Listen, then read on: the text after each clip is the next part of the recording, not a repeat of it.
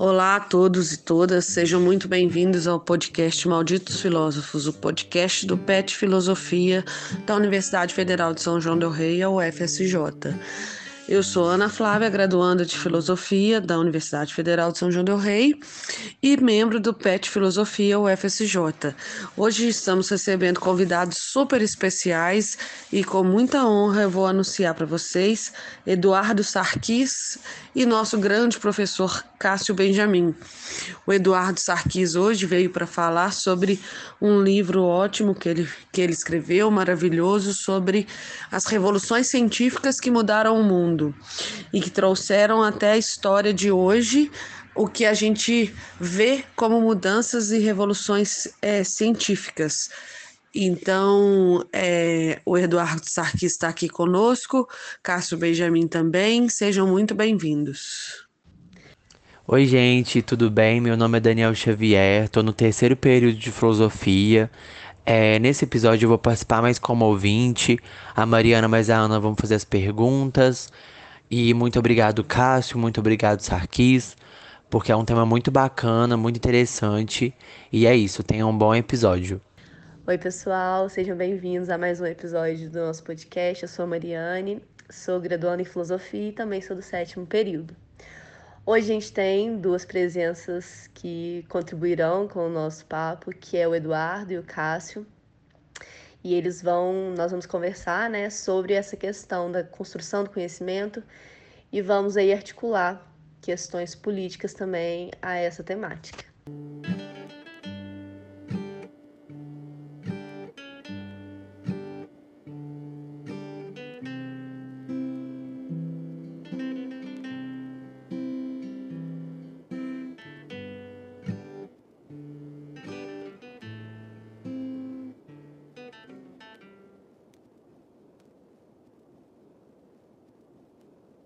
Ô, Cássio, eu vou aproveitar, vou fazer para os dois de uma vez uma questão interessante. Quando você falou sobre a ciência controlar o mundo, então a gente vive talvez uma sociedade de controle científico, que Foucault falava lá atrás de vigiar do outro tipo de controle, né? Mas agora é um controle científico, é um controle tecnológico. Quem tem o, é detentor de tudo isso é que consegue ter o controle. Será que a gente vive essa sociedade hoje já? Essas grandes empresas, né? Google, Facebook. Isso, isso. Isso ao máximo é a tecnologia. É, a tecnologia mesmo, que tem o controle algoritmo total, né? O Google, o Facebook, o Meta, né? Que eles chamam de Meta, Instagram e o próprio Spotify né, tem todo esse controle hoje, né, Google, principalmente o Google, né. E aí, sabe, eu queria também perguntar, é, com, com, você está fazendo um livro que está discutindo ciência, né? Como é que você vê o, o, o, o espaço para fazer isso no Brasil? Você teve também no Canadá, como é, como é que é lá também? E essa questão da internet, ela, ela, ela ajuda porque você tem uma capacidade agora de divulgação de mesmo comunicação, né? Contatos muito maior, mas por outro lado tem uma, uma que a gente está discutindo aqui, uma banalização também, né? É muita coisa que, que agora ninguém sabe, você coloca na internet, milhares, às vezes milhões de pessoas estão vendo e é uma coisa. Você não tem mais alguma ideia de uma autoridade, né? De, de, seja científico ou seja com o seu livro que está discutindo a ciência. Que, então, como é que é essa, esse espaço no Brasil dessa discussão que você faz, que, que você, como é que você vê? E como é que a internet entra nisso aí? É, eu acho que a, a, a, não é uma sociedade científica, é uma sociedade da estatística, né? Então, todos esses algoritmos funcionam com a estatística. É vendo quanto tempo que você ficou e tudo. E, é, e a estatística é associada à sedução. A questão é sempre seduzir a gente para ficar mais em determinados sites, em determinados aplicativos e tudo, né? É essa questão básica, fundamental de todo aplicativo. Ele quer que você fique preso a ele o mais tempo possível. E aí ele vai vender propaganda em cima disso. É uma coisa comercial mesmo. Quanto mais consciente a pessoa é disso, menos isso vai afetar a vida dela, eu acho. Por exemplo, não adianta ficar me oferecendo para vender coisas A, B, C, D, S. Eu estou assistindo uma coisa que eu quero assistir. Eu não vou comprar aquela coisa, não vou nem, nem continuar ali. Né? Eu acho que essa é uma questão é, importante. E eu acho que isso seria interessante se todos os usuários tivessem essa consciência, né? de pelo menos ajudá-los a, a, a, compreender como é que isso. E tem, tem muita coisa saindo sobre isso aí, e eu acho isso muito interessante, assim, é, é, é esses, esses vídeos que estão esclarecendo isso e tal. Agora, em relação à, à educação né, científica no Brasil, por exemplo, eu acho que a educação científica mais consciente no Brasil é super possível. Mas é claro, tem que ter uma, um projeto. Né? E esse projeto eu acho que é, a gente ainda está muito longe dele. Um projeto no sentido que eu estou falando. Quer dizer, não, não, se trata de você ensinar física e química e biologia no sétimo ano, no oitavo ano do ensino fundamental, então você vai trazer para lá os conteúdos do ensino médio. Quer dizer, esse tipo de abordagem é uma abordagem completamente maluca, completamente sem sentido. Ela não valoriza a ciência em nada. É por isso que eu defendo fortemente assim, é, a, ideia de a gente entender. Até tem uma coisa muito curiosa, muito interessante, que a, a história da ciência nos ajuda a ver a complexidade de determinados conceitos. Né? Tanto as pesquisas na cognição infantil quanto a própria história da ciência nos ajudam nisso. Por exemplo, né, a, a, a geometria euclidiana é uma geometria muito antiga. Então, é uma coisa muito acessível, muito rápida de se, de se ter acesso a ela. Tá? E, e, você vai ver lá nas pesquisas do Piaget, você vai vendo lá, por exemplo, como é que a criança assimila número, essas coisas assim. Então, isso a gente já tem incorporado, alguma coisa incorporada na educação é, do, do, ensino fundamental no Brasil. Pelo menos na área de alfabetização tem. Na área de numeração é menos. É, é muito mais teórico do que prático. Né? Os professores não têm ainda. É, não, não, chegou a eles esse tipo de debate ainda. Tá? Mas existe já conhecimento para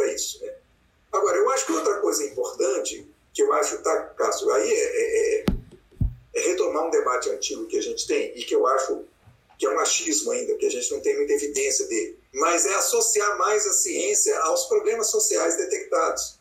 Então, né, uma ciência que vá discutir, por exemplo, é, sobre energia no Nordeste, qual é a energia adequada, o que, que vai fazer, no Sudeste, questões de água, essas questões mais básicas, mais fundamentais para a gente. Eu acho que um país como o Brasil, por exemplo, não adianta a gente querer investir pesado para ter um mega telescópio, que nós nunca vamos chegar no telescópio deles. Não adianta querer investir numa tecnologia sofisticada e esquecer né, das básicas. É, é. Eu acho que em todos os campos, quer dizer, o que, que é que a gente pode fazer para que né, os problemas nossos eles sejam enfrentados com a ajuda da ciência. Eu acho que a questão que a gente podia fazer entre nós, entre os jovens hoje, acho que essa é uma questão importante. Então, por exemplo, eu, eu né, na, na, na, na, engenharia, lá, né, engenharias, especialmente engenharia civil, eu, eu, entro muito nessa questão da, da bioconstrução, das, dos materiais alternativos para a construção civil, etc. E a pergunta que eu sempre faço é se isso é viável. Isso vai realmente ajudar as pessoas a melhorar, a fazer uma casa mais barata? Ou isso é um sonho, né? aquele arquiteto maluco que vai para o deserto, faz uma casa toda de garrafa PET. Então, tá, ele fez a casa de garrafa PET, mas quem vai fazer a casa de garrafa PET? mas quem vai fazer a casa bonita igual a dele? A gente fez ter uma experiência de tinta de terra no bairro de Ouro, de Ouro Branco. O que, que eu notei? Realmente, você pega a terra, você faz, você peneira a terra, você usa cola, você consegue ter um, uma lata de tinta que você não vai ter se você for comprar no comércio, que o dinheiro não vai dar. Mas né, a que a gente fez, pelo menos, a gente que ficar mexendo o tempo todo. Então eu pensei, pô, isso é bom para um mutirão. Mas se for um cara para pintar a casa dele e estiver sozinho, não vai dar certo. Então aí coloca, é, é, eu acho que são, são estudos que eu, que eu acho que são bastante interessantes, porque ele, é, é um jeito da gente mergulhar naquilo que, né, qual que é a contribuição que a universidade, e aí tem a ver com a questão da, da extensão, né? Qual que é a contribuição que a universidade pode dar para os problemas sociais em curso? a partir do conhecimento que a universidade desenvolve. Aí, aí eu queria emendar uma assim. Então, Sarkis vai pensar a universidade agora. Qual que é o problema? Quais são os que você acha as, as, as falhas aí nesse, nesse caminho que você está falando, né? Já da universidade brasileira, assim, o que ela poderia mudar? Uma coisa bem, bem ampla, assim, né? Mas o que você acha que nesse caminho aí ela poderia mudar para isso? O que, que ela falha, assim, principalmente? Bom, eu trabalho lá com o pessoal da engenharia, né? Bom, eu, eu vejo que, que a, a, a vida acadêmica ela tem exigências muito específicas, por exemplo, de publicação. E é mais fácil você publicar quando você já vai numa teoria que está sendo construída fora do Brasil, uma coisa que está aí nos meios, que você sabe que a revista vai aceitar para publicar e tudo, né? Então, há, há, há muito mais investimento nisso do que nesse outro lado que eu estou falando. E eu acho que isso tem a ver com a própria valorização ou desvalorização da carreira do professor. Então, apesar da universidade né, se basear nessa, na, no ensino, extensão e pesquisa, a gente vê que entre nós mesmos, professores, né, quem é valorizado é quem está publicando. Quanto mais você publica, mais você é valorizado.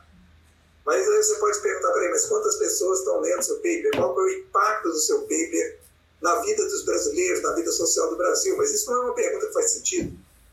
Por quê? Porque dentro da universidade a gente não tem essa discussão valorizada. Então eu acho que talvez fosse uma coisa interessante a gente pensar mais sobre isso dentro da universidade, né? É, eu cheguei na universidade já muito velho, né? Assim, para a universidade ali com 54 anos de idade, né? já, já mais perto de aposentadoria. Então acho que eu pude ter uma visão mais, mais distanciada daquilo que se fazia ali. E, e ficar, e, ficar atento nisso para mim. O que, que eu quero para minha vida? O que, que eu quero fazer aqui dentro? Né? Eu, eu não quero sair daqui carregando um monte de papers, um monte de medalhas aqui no meu peito Pois é, mas, mas e daí? De que, de que, que isso valeu? Né? Para que, que isso. O que você mudou no mundo com tanto paper que você publicou? E assim, né, eu estou falando essa crítica, ela vale para todos os lugares. Eu tive no Canadá, por exemplo, um cara que eu acho que assim, na minha área não tem ninguém que publica mais que ele. Eles me pediram um currículo simplificado do cara para fazer um, uma parte do meu doutorado lá. Tinha 64 páginas. Os caras falaram, nós pedimos um currículo simplificado. Eu falei, o currículo dele é uma página, o resto é publicação. E era mesmo, era letrinha pequenininha. E sinceramente, eu acho que assim, que eu vi nele era um cara muito tenso, muito, muito tenso. Eu fiquei impressionado. Falei, gente, para quê? Eu não quero isso pra eu não quero ficar tenso desse jeito, maluco, atrás de publicação e publicação e publicação, né? acordando três horas da manhã para poder escrever não sei o quê, uma, uma vida assim, voltada para isso. Eu acho que tem gente que acha sentido nisso, mas. É, eu não sei, eu acho que gente, no Brasil a gente não podia se dar esse luxo, não, né? Além desse é, viés, desse gargalo que você falou, que é esse problema da universidade, da própria exigência de muitos papers, e, e aí os professores são valorizados dentro dos seus departamentos, é, quanto mais publicam, né? Isso é uma coisa que a gente mesmo vê até enquanto aluno, né? E é o tal de entrar no Lattes e dar uma conferida, né? Uhum. Quantos papers publicou, essa coisa toda, né? Mas, além disso, você acha que, e aí voltando lá no começo da nossa conversa também, que falta da universidade, não falta um laço maior com a comunidade? E aí, quando eu falo voltando ao começo da nossa conversa, é que se existe esse laço maior com a comunidade, a ciência fica mais fácil de ser entendida, mais fácil de ser disseminada e tudo mais. É que não falta um pouco mais também desse laço com a comunidade? É o que a, pandemia demonstrou, né? Quer dizer, a hora que a comunidade percebeu que aquelas mortes elas pararam, elas foram né, diminuindo a partir da intervenção científica, eu acho que quem viu, viu, né? Embora dentro do Brasil ainda tenha muita resistência a ver isso, eu acho que, nossa, assim, tem que bater palma demais para esse pessoal que fez essas vacinas, que deu conta de atraso e tinha competência para produzir a vacina, né? Foi um negócio muito bonito a gente ver isso, né? Agora, é um tal negócio, tinha que ser o nosso dia a dia, né? Se a universidade tivesse mais, mais trânsito na sociedade, né? Tivesse com mais. Tem muita gente dentro da universidade fazendo isso, dedicando a isso. A gente vê isso em todas as áreas. Mas realmente, assim, você corre o risco de ficar é, marginalizado, né? Porque é a preocupação social. É, é, às vezes eu falo assim, gente, tem o cara que é muito bom para dar aula, aquele cara que sabe dar uma aula magistral, que é muito melhor do que nós todos juntos. Tem o cara que é bom de extensão, e tem o cara que é bom de publicação. Eu acho que tem espaço para todo mundo, né? E um espaço em que fosse, que as pessoas entendessem que cada um tem sua função ali e que pudessem cada um ser valorizado naquilo que está fazendo bem, né? Mas me dá uma impressão, e eu acho que não era assim antes. Por exemplo, eu me lembro quando eu fui fazer o mestrado na Faculdade de Educação, lá em Belo Horizonte, lá nos anos 1980, a pergunta que, gente, que eles faziam para a gente entrar no mestrado, que era cinco anos de mestrado, era o seguinte: o que, que você faz lá no mundo? E o que, que você quer fazer com esse mestrado aqui? Porque se, se, se o que você faz lá no mundo, se você não consegue entender que aqui dentro da universidade você vai vir buscar ferramentas para uma atuação no mundo melhor do que você está fazendo hoje, Então você está fora do mestrado. Então o critério era muito esse, era assim, qual era a prática social da gente. Os candidatos tinham que mostrar que eles tinham uma prática social consequente, que eles estavam contribuindo de alguma maneira para tentar melhorar alguma coisa na sociedade, o mestrado era em função disso. E o mestrado era construído junto com os alunos, as disciplinas eram construídas junto com a gente. Então a gente tinha tempo para fazer um mestrado com calma e a gente não via os professores correndo atrás de publicações. Quando publicava era um livro, um livro para todo mundo, um livro, né, um livro, dois livros e tudo, né? Não é que não publicava, entendeu? Mas não tinha aquela coisa ali. Prioritariamente é quantos papers você vai publicar, né? Eu acho que hoje virou um pouco isso, quer dizer, que é uma coisa bem capitalista. É um negócio louco, né? Porque você paga a revista para você publicar, para você não receber nada, para a revista cobrar do outro que vai ler. Né? Onde é que a gente chegou, né? Eu acho que essa, essa relação que a, que a Ana Flávia colocou da, da universidade, da ciência com a comunidade, ela é muito importante. Às vezes, a gente pensa que está muito distante da gente, mas não está. Em 2019 mesmo, quando a gente teve a oportunidade de conversar com o PET de enfermagem do, do campus de Divinópolis, eles chegaram a comentar que eles foram ser, é, prestar serviços numa comunidade de Divinópolis e aí o pessoal lá não sabia nem o que era o FCJ. Tipo assim, é, eles não tinham nem dimensão do que era. E aí eles explicaram que era uma faculdade e tal. Eles perguntaram se era faculdade paga. Então, assim, às vezes a gente acha que tá muito distante, mas a própria comunidade não, não se atena para aquilo. O que que tá ali? Pra, o que, que a universidade está servindo ali, né, para a própria cidade. Então, eu, isso foi, tocar nisso foi muito importante, que eu acho que esse elo entre ciência, né, com a universidade e a comunidade, ele é importante, ele tem que ser reforçado cada vez mais, porque é ação no mundo, né? Igual o Eduardo mesmo falou aí, que foi importante, né? Quando ele fez a seleção é, do mestrado. É, Sarkis, é, Sarkis esse, esse livro que você publicou, o Sarkis não é o primeiro.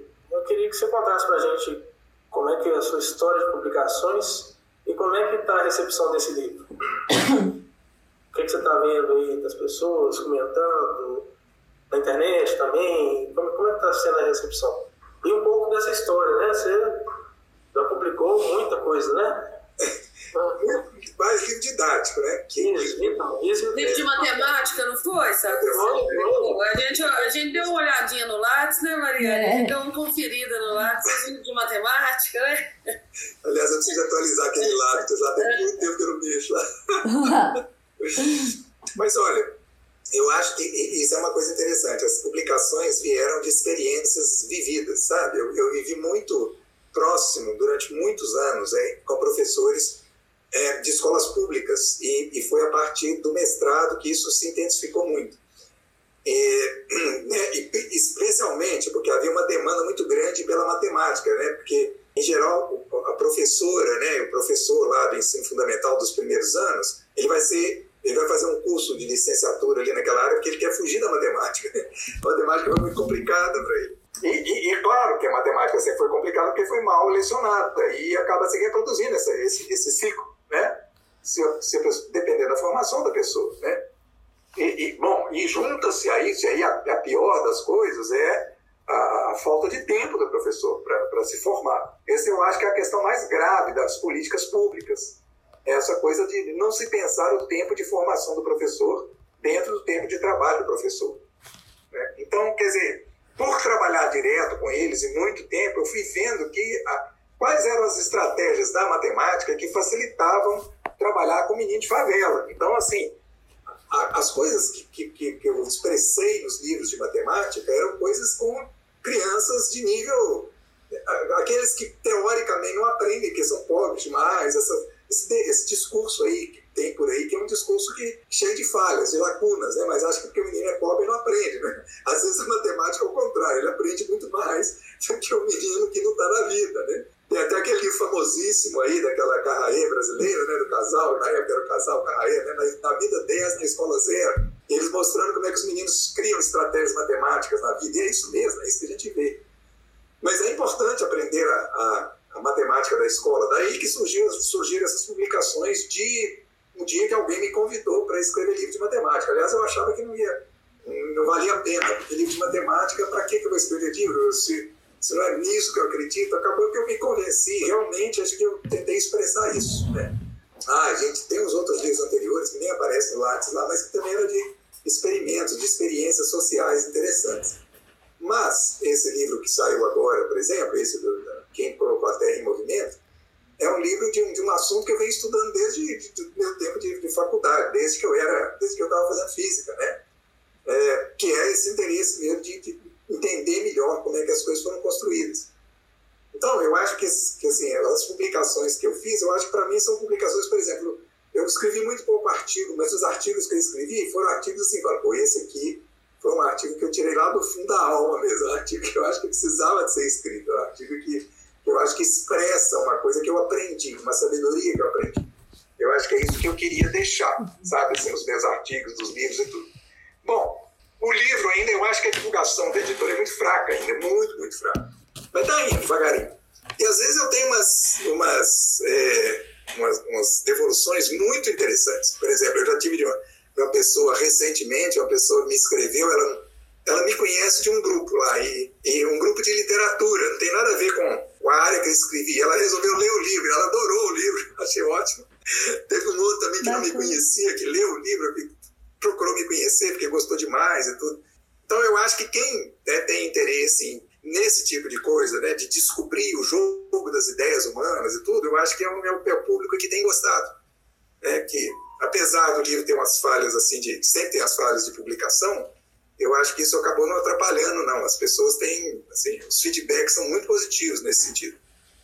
Ou elas me dão, em geral, me dão um feedback muito positivo da leitura, e também dos erros que encontraram lá dentro, né, que são os erros lá. Por exemplo, o tio está sempre em cima do O, em vez de ir para o A, vai para o é horrível, mas está lá, né? E, e, e, os alunos, aqui, você já teve algum, algum retorno assim do, dos alunos sobre o livro? Olha, nós não. Na sala de aula, né? Pensando é, na, na, sala de aula, acaba que a gente ainda não tem o livro no, no PPC, né? Parece que ia, ia mudar agora, agora que estão mudando lá, eu estou sugerindo de entrar com o livro, com uma possibilidade e tudo. Então, assim, é aquele negócio, né? O máximo eu consigo ler, estudar pelo menos os temas com eles, tá? Os temas, e não especificamente os textos, por causa da. É, eles não têm o livro em papel, eu dou acesso ao PDF, né? O que não é muito problema para eles, mas aí é, é uma avaliação não do livro, mas do curso de CTS, né? E como todo curso da universidade, eu acho que tem gente que gosta muito, tem gente que gosta meio, tem gente que não gosta, essas coisas assim, né?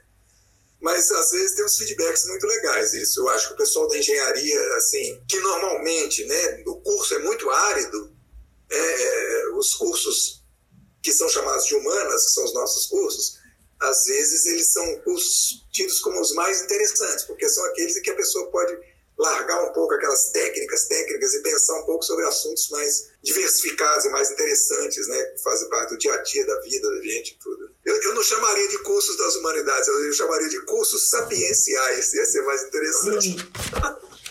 Só, só lembrando aqui que o Sarkis leciona é, Ciência, Tecnologia e Sociedade de Doença né? Campus Paraupeba. Sarkis, qual é o próximo livro? pois é, não sei ainda, viu? Vamos ver. Ai, vamos ver. Porque ali, ali, na verdade, a gente vai até o ponto da ciência, né? A gente vai até Newton só. A gente, as questões que vem depois. Da, da parte, não sei como é que chama, é na clássica, né? Até Newton. É. São questões bem mais complexas, né? Depois da, da, do Newton, como é que as coisas foram se desenvolvendo e tudo, né? E você, você até falou, né? A gente começou aqui, né? Porque aí entra a Revolução Industrial pesadamente e esse vínculo entre ciência e economia, né? Que é outro Isso. cultural, né?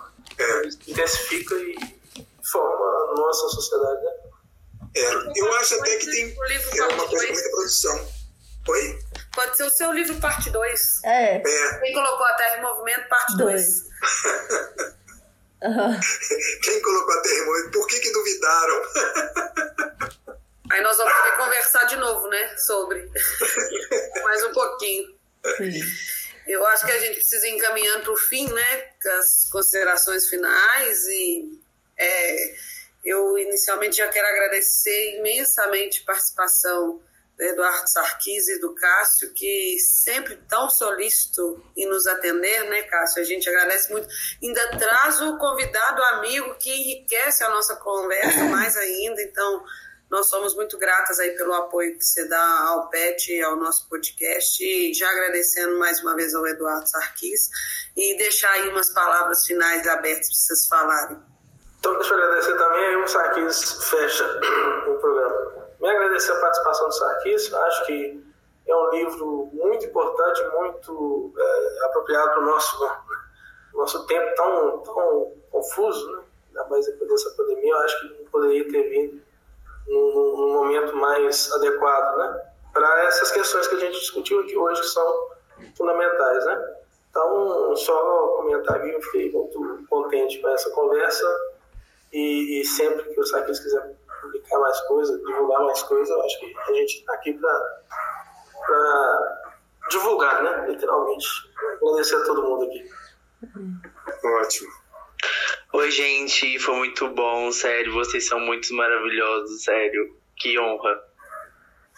Eu queria agradecer também o Sarquis, o Cássio, pela, pela, pela conversa, né? Assim, a gente teria muito mais o que falar, né? Que se deixar o assunto ali é muito extenso, ele vai emendando, são muitas coisas relacionadas, mas como nosso tempo ele é mais limitado, fica complicado, mas já agradeço, né, de antemão, e igual o Cássio falou, né, foi um momento muito oportuno para a gente estar tá tendo é, a conversa, o que a gente passou agora também, e acho que é isso, muito obrigada, agora eu passo a palavra para o Eduardo.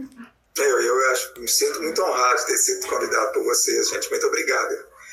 É, eu fecho assim com uma retomando aí o Olavo de Carvalho, foi citado aqui. É, eu não sei quase nada dele, né? Eu não assisti quase nada dele, não tinha muita paciência.